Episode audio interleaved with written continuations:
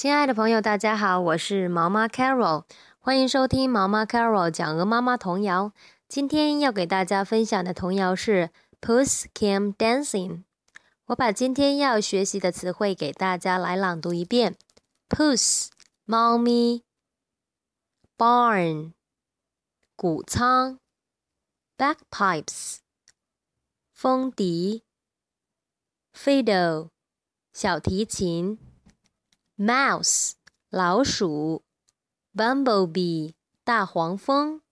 现在我把童谣给大家来读一遍：Puss dancing out of a barn with a pair of bagpipes under her arm. She could sing nothing but fiddle cum fee. The mouse has married the bumblebee. 第二遍。Puss came dancing out of barn with a pair of bagpipes under her arm.